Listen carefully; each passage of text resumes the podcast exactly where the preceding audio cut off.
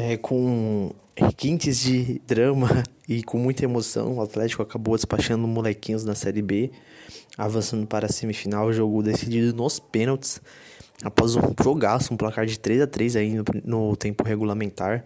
O molequinhos que abriu uma vantagem de dois gols, o Atlético conseguiu ainda no primeiro tempo diminuir, o que foi importante, né? Ir pro intervalo perdendo por apenas um gol, porque isso deixou o time vivo no, no jogo.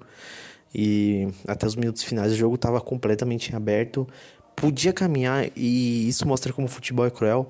Caminhava pro molequinho. Pro molequinhos é, vencer a partida, né? Tava 3 a 2 ali até os 23, 24 minutos.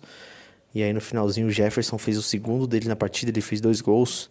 É, o Rogério fez o outro do Atlético no tempo regulamentar.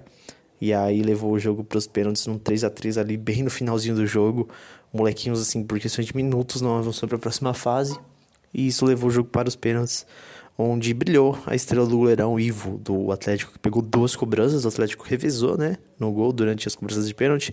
O Ivo pegou um, outro goleiro pegou outro, e o jogo foi decidido assim, parecia que ninguém iria se classificar, os dois goleiros muito bem, os batedores em algumas vezes pouco nervoso, é, pecando na finalização, na definição mesmo, na hora de classificar, fomos às alternadas, mas aí no final o Atlético acabou sendo mais eficiente, converteu quatro cobranças contra três do Molequinhos e avançou para a semifinal da Copa Amstel Playball na Série B.